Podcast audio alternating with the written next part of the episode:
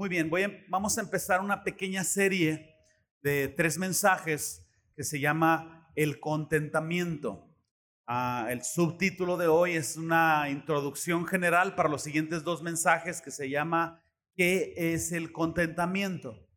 Y creo que va a bendecir la vida de muchos aquí. Entonces, ah, esta parte del contentamiento es una enseñanza bíblica, un principio bíblico que literalmente puede revolucionar tu vida si tú pones atención, abres tus oídos y empiezas a practicarlo. Y yo quiero empezar por aquí. Me ha tocado ver mucho en deportistas y en personas que utilizan un versículo de la Biblia, eh, Filipenses 4:13. Yo no sé si has visto muchos deportistas en las sombras que se ponen aquí para que los reflectores del estadio no, no les encandilen, se escriben Filipenses 4:13.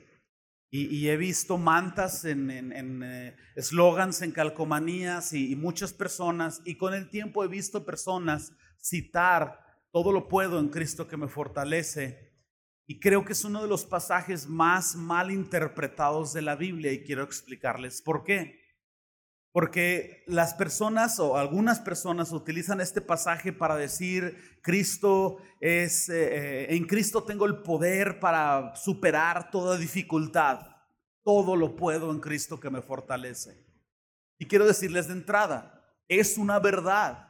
En Cristo nosotros tenemos el poder para vencer toda dificultad. Es el poder de Dios y su gracia lo que nos capacita para vencer y mantenernos de pie y fortalecer nuestra fe, etcétera, etcétera.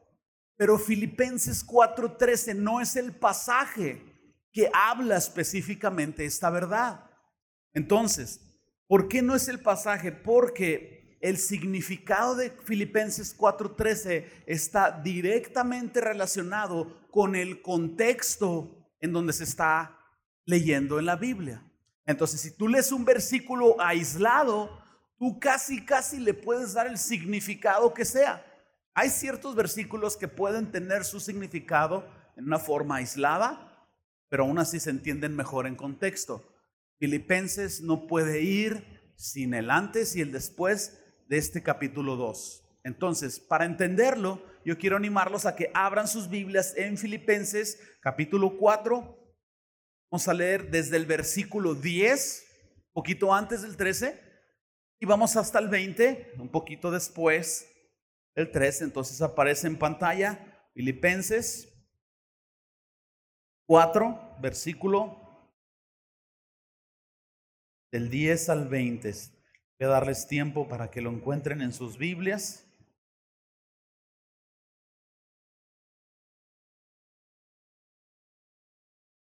Bien.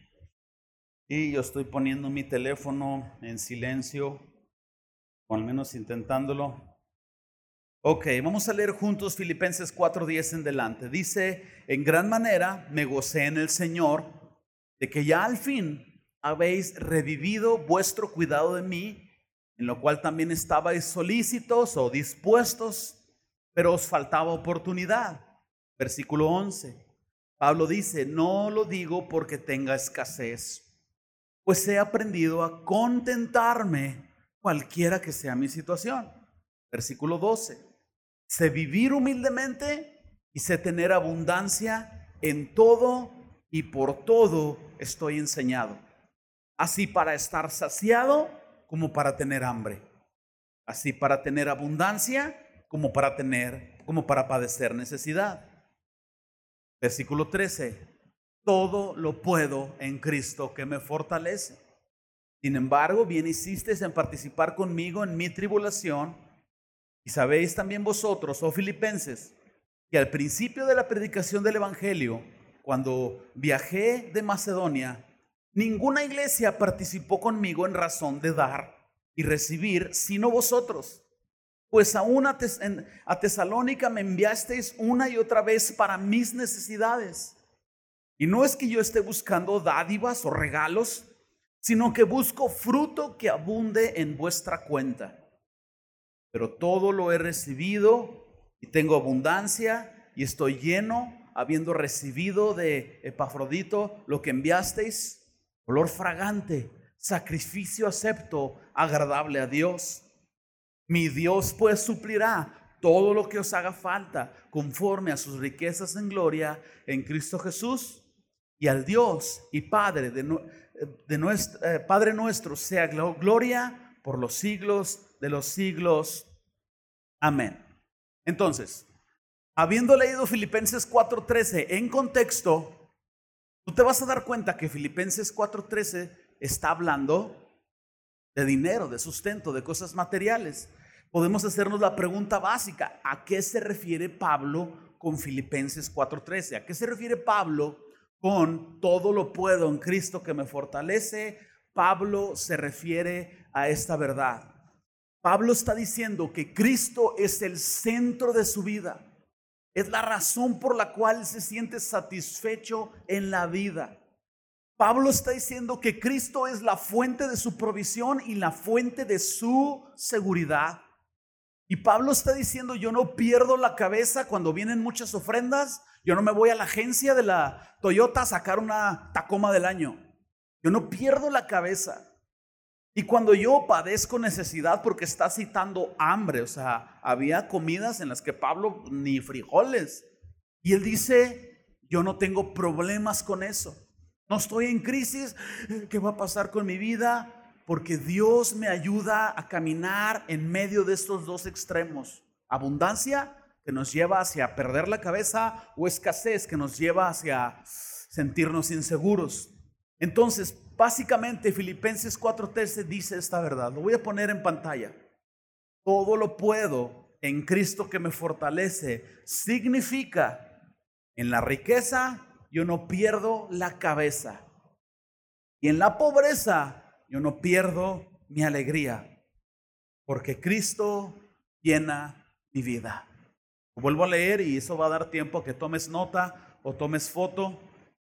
Todo lo puedo en Cristo que me fortalece significa que en la riqueza yo no pierdo la cabeza y en la pobreza yo no pierdo mi alegría.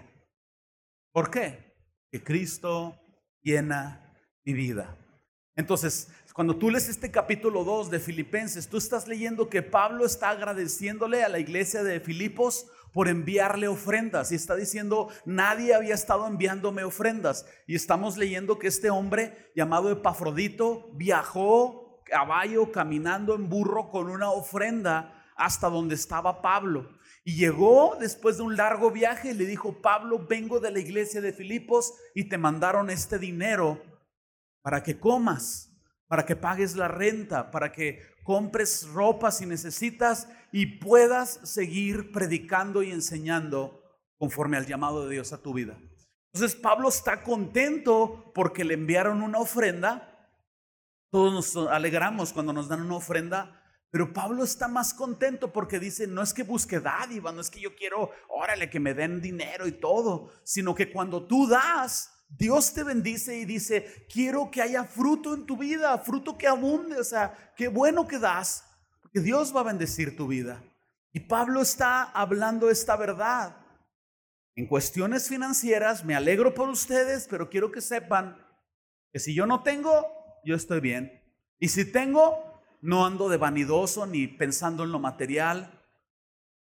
Filipenses 4:13 nos habla entonces de contentamiento estar contentos con la situación que estemos viviendo. Entonces, con esta simple verdad vamos a iniciar el mensaje y vamos a tomar la base de hoy bíblica y vamos a tomar dos mensajes de aplicación en las siguientes dos semanas. Al final de este mensaje, oh, ya va este pastor con sus cosas otra vez. Ahí les va. Al final de este mensaje, tú quieres quedarte con esta verdad central en tu mente y en tu corazón, aparece en pantalla. Lo que tú tienes en el Señor es mucho mayor de lo que tienes o no tienes en la vida. Lo que tú tienes en el Señor es mucho más de lo que tienes o no tienes en la vida. Y si tú tienes al Señor, el Señor es alguien que te puede dar todo lo que necesitas. Entonces, lo tienes todo. Vamos a empezar por el primer título, que es el contentamiento. Mucha atención, voy a poner varias definiciones en pantalla y puedes ir, ir tomando nota de ellas. Y quiero pedirles al Ministerio de Medias y estas que voy a leer las pueden publicar en algún momento de la semana para que los hermanos las puedan tener aquí accesibles. Pero, ¿qué es el contentamiento? Aquí va.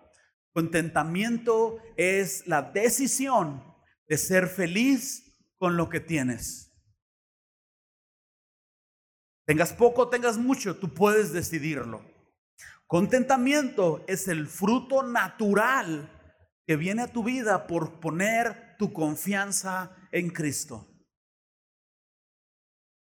Contentamiento es saber que Dios suplirá todo lo que tú necesitas conforme a sus riquezas en gloria. Contentamiento es una decisión que tú puedes tomar en tu vida solo si Cristo está en control de ti. Si Cristo es número uno en tu vida, tú puedes decidir tener contentamiento, pero te va a ser bien difícil decidir ser feliz si Cristo no está en número uno en control de tu vida. Finalmente, contentamiento es una medicina que alivia la codicia en nuestras vidas. Tenemos una lucha contra la codicia y no solo los ricos batallan con la codicia, también los pobres, porque los ricos están deseando más y aman su dinero. Y los pobres no tienen, pero aman el dinero y quieren tener dinero. Entonces la codicia no es un asunto de ricos, es un asunto del corazón. Entonces, más específicamente, el contentamiento es una convicción que se aprende, se desarrolla conforme a tu fe, conforme a tu madurez espiritual. Tú vas creciendo, el contentamiento se vuelve afirmando, se va afirmando cada vez más en tu vida. Voy a ponerlo en pantalla para agilizar tiempos, pero mira nuevamente el 4.11 de Filipenses. Este, bueno, creo que hace rato dije dos, pero es cuatro, pido una disculpa. 4.11 dice, pues he aprendido a contentarme la palabra clave no solo es contentarme, sino aprendido. Pablo aprendió. Es algo que no viene con solo ser cristiano. Es algo que tú ves en la palabra, lo escuchas en el mensaje y tú decides poner a Cristo como número uno y decides caminar en este estatus de felicidad sin relación a que te vaya bien, te vaya mal, tengas o no tengas. He aprendido a contentarme. Entonces, mientras más maduras en la fe, más felicidad basada en Cristo tú puedes tener. ¿Hasta aquí vamos bien? ¿Ya se sienten más contentos? Más o menos, muy bien. Déjenme, denme unos minutos más, pues. Vámonos al siguiente inciso. Muchos andan en búsqueda de la felicidad. Viene a mi mente esta película de Will Smith que está queriendo un trabajo para... Y está preciosa la película, pero está basada en codicia. Está basada en yo seré feliz cuando tenga un billetote. ¿Me explico? Y sí sé que pasó muchas dificultades con su hijo en la película y es una historia verídica, pero veo este efecto en muchos cristianos de este tiempo. Veo a la iglesia en general muy afectada por esta idea del Evangelio de la prosperidad. Esta idea de que por ser hijos del rey merecemos lo mejor. Y que no, no, pues ¿cómo es posible que traigas esa garra de carro cuando eres hijo del rey y Dios quiere que andes bien? Y como que nos olvidamos de que Cristo era pobre. Cristo ni carro tenía. Sus guaraches los estiró, yo no sé cuál. Tenían flexio, yo no sé qué marca serían los guaraches de Jesús, pero tenía unos guaraches y tenía una túnica y no tenía dónde recostar su cabeza. Y ese es nuestro modelo a seguir.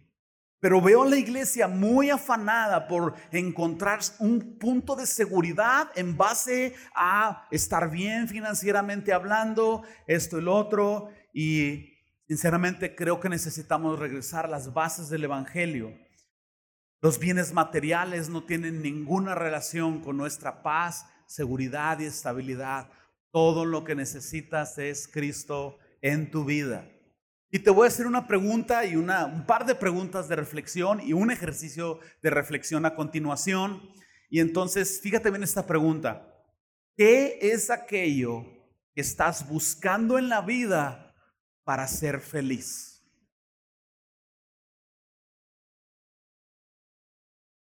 ¿Qué es?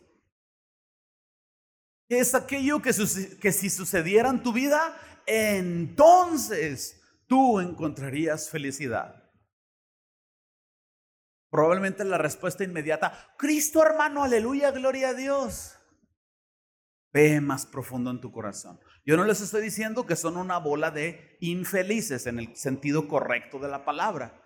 Estoy diciendo que si tú analizas tu corazón, vas a encontrar si Cristo es tu felicidad o si estás esperando algo más allá de Cristo para entonces ser feliz. Una pregunta más, ¿esperas que un cambio de situación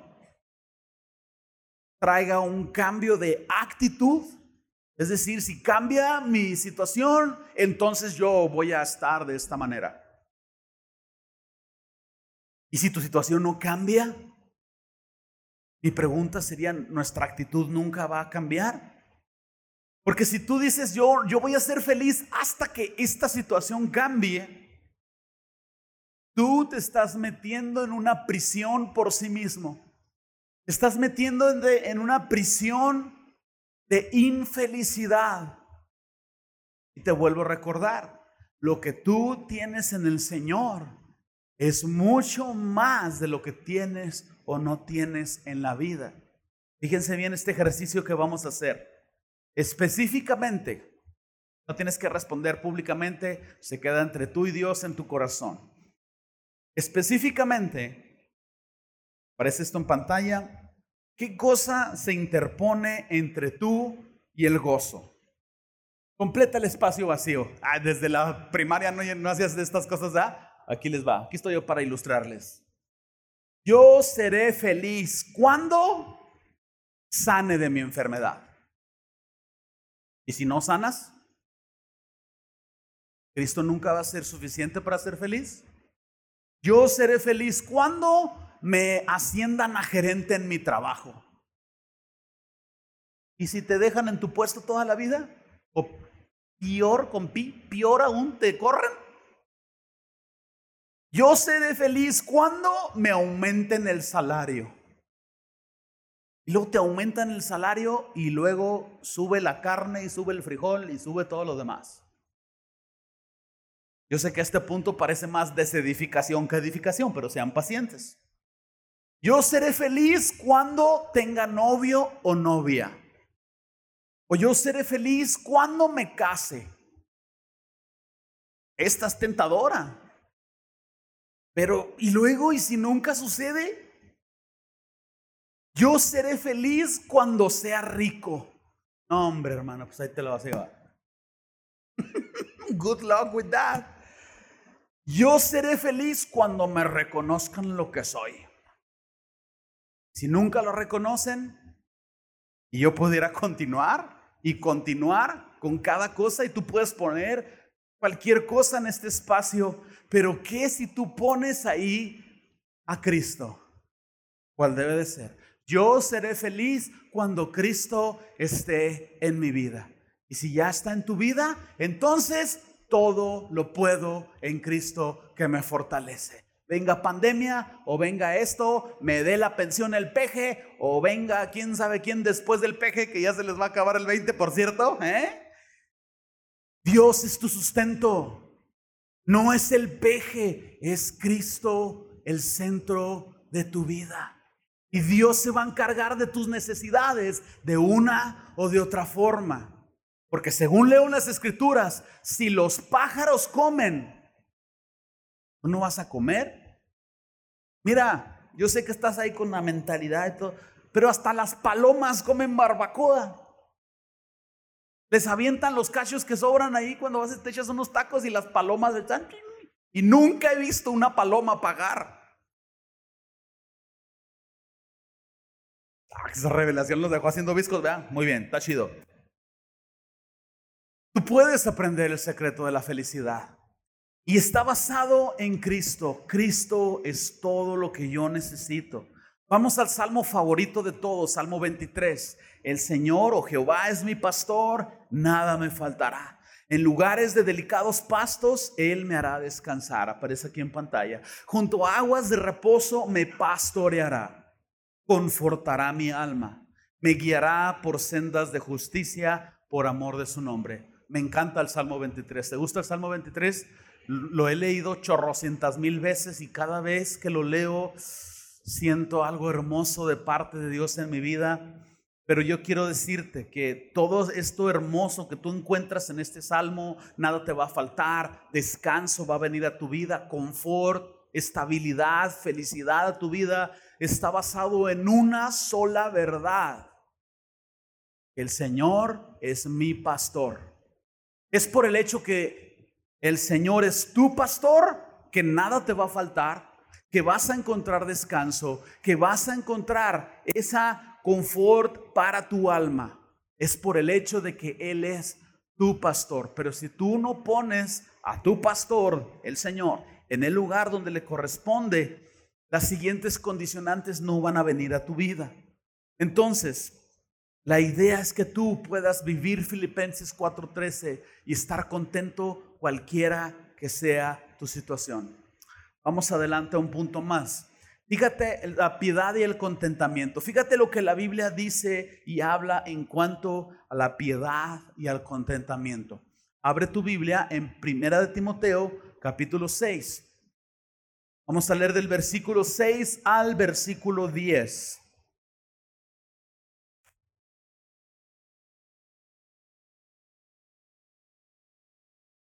¿Ya lo tienen ahí? Filipenses, perdón, Filipenses. Primera Timoteo, primera Timoteo, cuando uno está predicando tiene varias cosas en la mente. Y dado que yo soy bien despistado, es una gracia que pueda predicar los domingos de verdad. Primera Timoteo 6:6 dice, pero gran ganancia es la piedad acompañada de, ¿qué dice ahí? Contentamiento. Ahora bien, déjenme hacer una pausa. Para una facilidad o para, es un tip que te quiero dar, la piedad es una mención en la, Biblia, en la Biblia que significa la fe cristiana o la vida cristiana. Con mucho temor de Dios, pero sabiendo que yo no estoy alterando el significado del, del versículo, tú puedes en tu mente reemplazar la palabra piedad por vida cristiana y llegas al mismo entendimiento. Lo vuelvo a leer. Pero gran ganancia es la vida cristiana acompañada del contentamiento porque nada hemos traído a este mundo y sin duda nada podremos sacar. Así que, teniendo sustento y abrigo, estemos contentos con esto.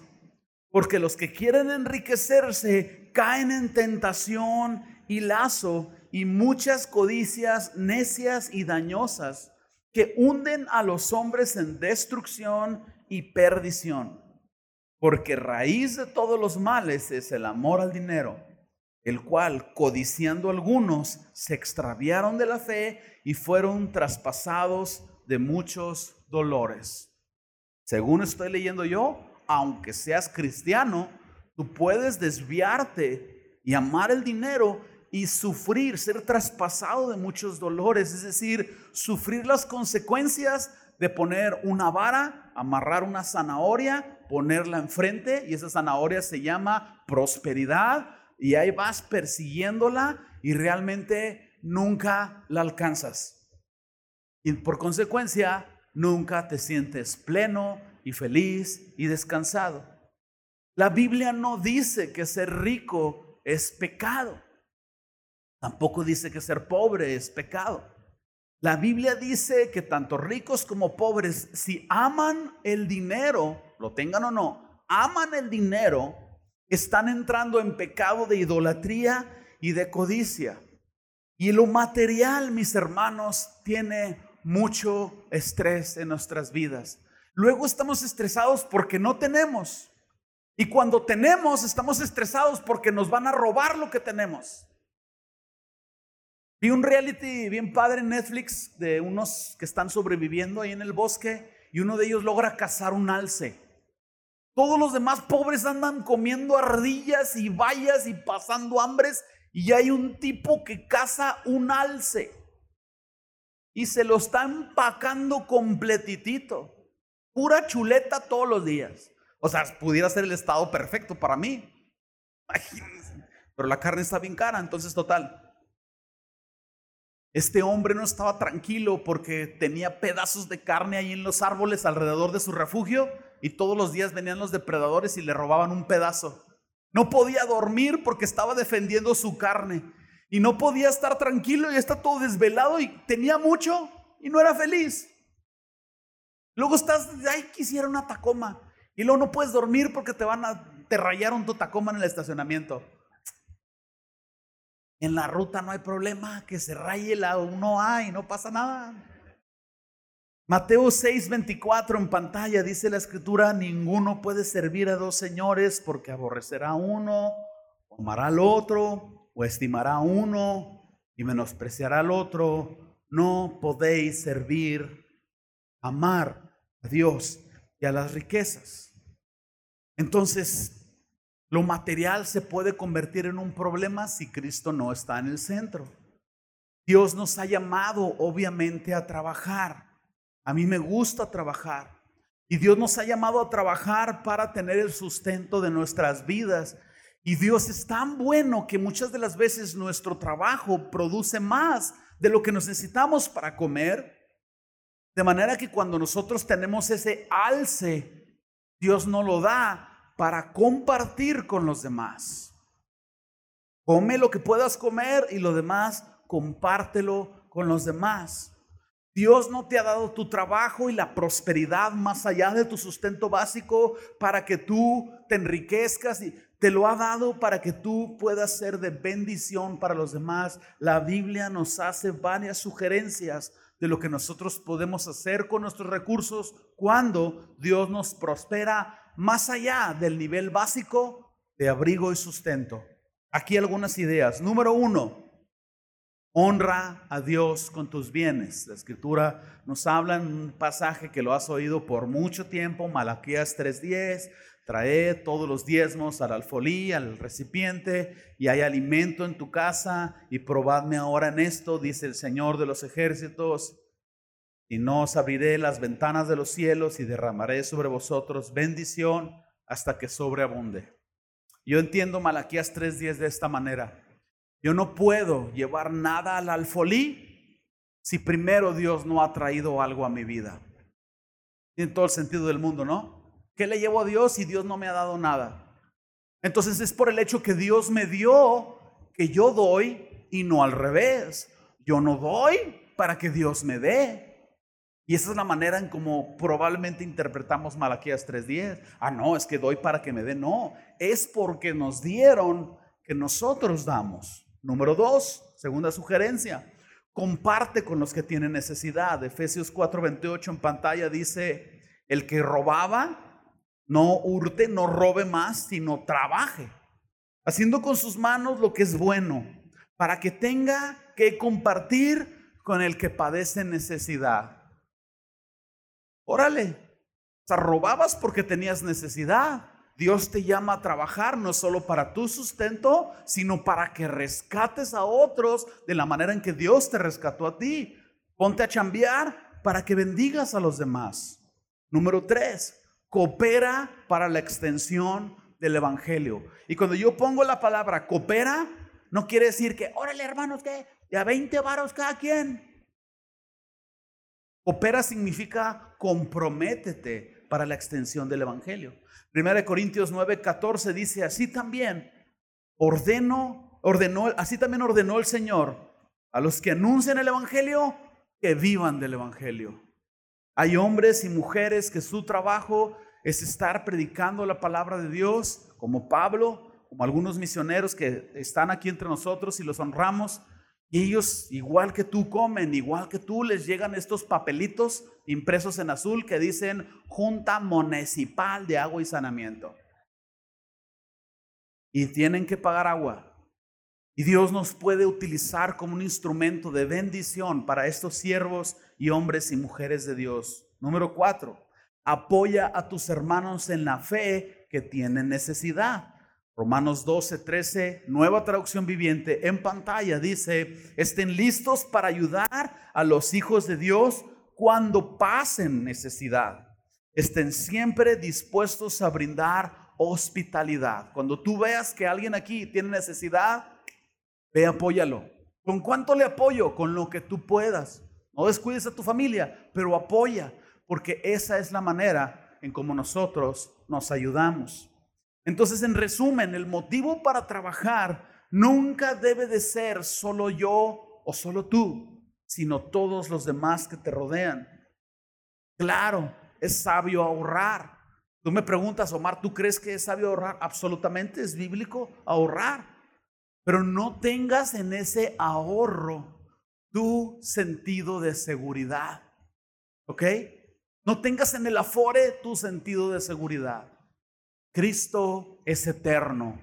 Tu afore, quién sabe. Y siempre que tengas a Cristo, Él puede proveer para tu vida en grandes maneras.